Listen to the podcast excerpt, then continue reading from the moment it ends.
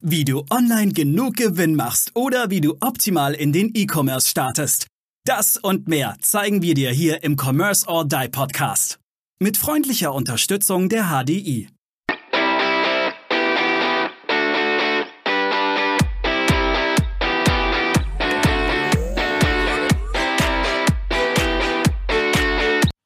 Hallo und herzlich willkommen zur nächsten Commerce or Die Online Podcast Folge.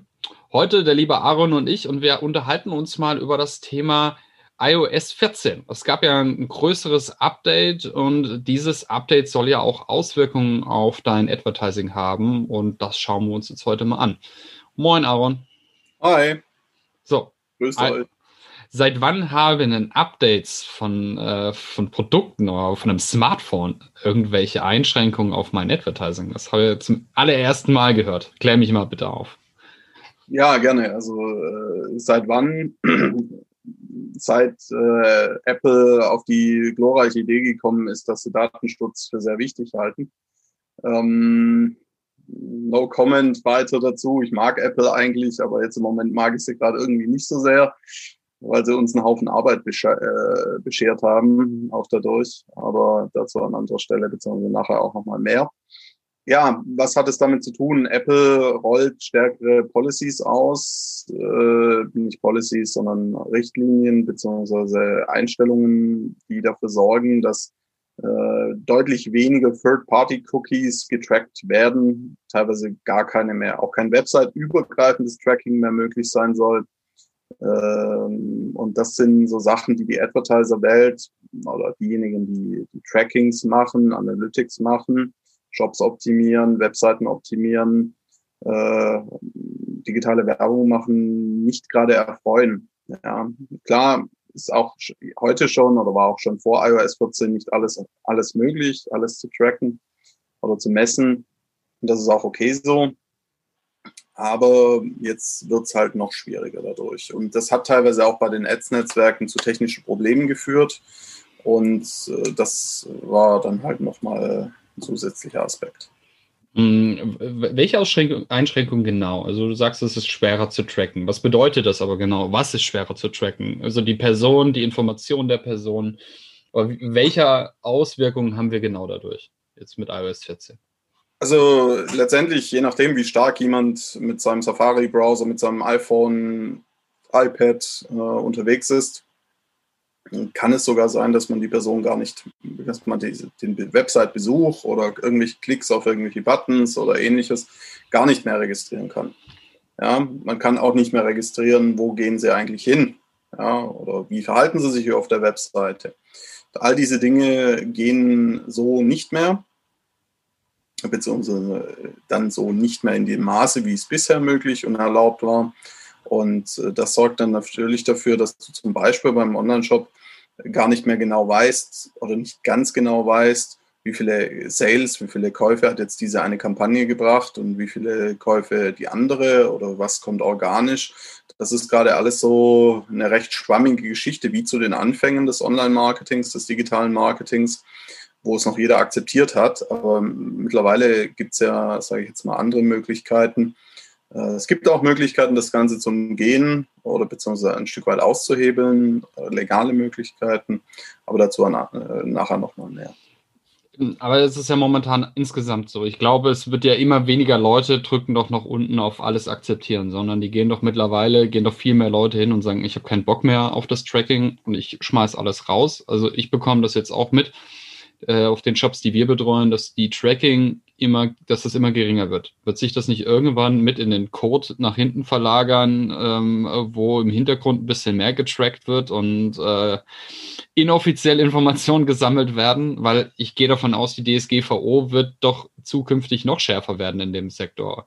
Die werden ja, das Tracken wird doch in Zukunft immer schwerer. Das hat, ist doch jetzt im Prinzip in den letzten Monaten oder in den letzten zwei Jahren wo die DSGVO dann auch immer stärker kam, hat sich das doch gezeigt. Das wird ja immer schwerer für euch, irgendwelche Informationen rauszubekommen. Das ist richtig, ja. Also einfacher machen es diese Gesetzesregelungen oder diese Verordnungen nicht, überhaupt nicht. Ähm, und ich sage mal so, es ist natürlich, muss man sich im Bereich des rechtlich, rechtlichen Erlaubten bewegen. Es gibt aber auch die ein oder andere, ich nenne sie jetzt mal Grauzone, die dennoch noch erlaubt ist, aber vielleicht auch manchmal ausgelegt werden kann oder ausgelegt werden muss auch, weil meiner Meinung nach ist Datenschutz sehr wichtig, gar keine Frage, aber nicht das allerhöchste Gut. In, äh, das sehen jetzt Datenschützer sicherlich anders. Aber ähm, es ist immer die Frage, was misst man, also welche Daten erfasst man. Und es geht mhm. im Advertising auch gar nicht so sehr darum, dass man sagt, ah, der Rupert Müller war da oder äh, der äh, Maurice Emberger. Das ist relativ wurscht. Also nicht ganz, aber es sage ich jetzt mal, klar, je mehr Daten man hat, umso besser, aber dann wird's halt, geht es in Bereiche, wo es nicht erlaubt ist. Wenn du aber weißt, es waren 100 Leute da aus der Altersgruppe 28 oder mit dem Alter 28 männlich, kommen aus Ballungsgebieten in Deutschland, das sind auch das schon Daten, die helfen. Ja, klar, je mehr man hat, umso besser. Aber da ist Deutschland leider so ein bisschen aus meiner Sicht, äh, meiner ganz persönlichen Meinung nach, äh, Vorreiter im negativen Sinne dass mhm. bei uns der Datenschutz gefühlt manchmal einen größeren Stellenwert hat wie, wie andere Dinge die Corona, äh, unsere Corona-Tracking-App, die nicht Beispiel, richtig funktioniert. Homeschooling, Homeschooling und so. Ja, genau, richtig. Ja, aber ähm, interessanterweise sind das dann genau die Personen, die da dieses Thema Datenschutz so hochziehen, die gleichzeitig auch noch eine Kundenkarte haben von ihrem Pay, äh, eine Payback-Karte äh, in der Tasche haben und die jedes Mal einsetzen. Also ich finde das ist immer diese Danke, zwei. Dass du das gesagt hast. Ja, genau so ist es auch, ja. Ich finde das immer hochinteressant. Ähm, lass uns aber jetzt, wir äh, schweifen gerade sehr stark ab vom Thema. Also, wenn ihr eure, wenn euch unsere Meinung zu diesem Thema äh, interessiert, schreibt uns, dann können wir gerne noch mal ein bisschen drüber schwafeln. Aber lass uns noch mal auf dieses iOS-Thema zurückzukommen.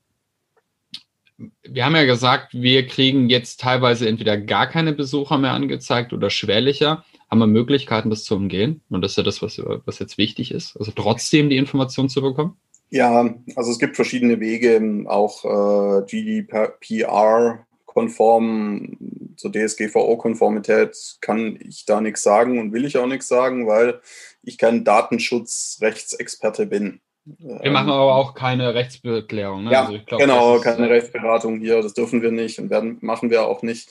Ähm, also ja, es gibt zum Beispiel bei Facebook die Möglichkeit, äh, die sogenannte Conversion API zu aktivieren einzubinden. Äh, es gibt die Möglichkeit, die Domain zu verifizieren bei Facebook. Das sollte man aber generell auch machen. Die Domain-Verifizierung hat jetzt auch keine Auswirkungen auf irgendwelche Datengeschichten oder sowas. Ähm, wenn man das nämlich nicht macht, dann kann es sein, dass wenn jemand auf einen Link bei Facebook klickt, dass Facebook dann sagt, hey, willst du da wirklich hin? Noch so eine Zwischenmeldung kommt. Das könnte potenziell gefährlich sein und das ist halt echt äh, mies dann. Das zerstört dir deine Conversion, also sprich deine erwünschten Handlungen auf deiner Webseite ziemlich.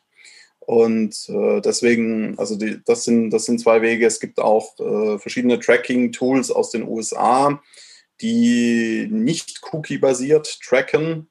Ähm, aber da bin ich mir nicht ganz sicher, wie weit die mit der DSGVO vereinbar sind. Das prüfen wir gerade auch, aber. aber wir wissen ja, die Amis haben die DSGVO nicht. Ne? Das muss man halt auch dazu sagen. Die Amis lachen ja über uns Europäer, was das Thema Tracking und Auswertung angeht. Ja? Das ist, glaube ich, allen bekannt.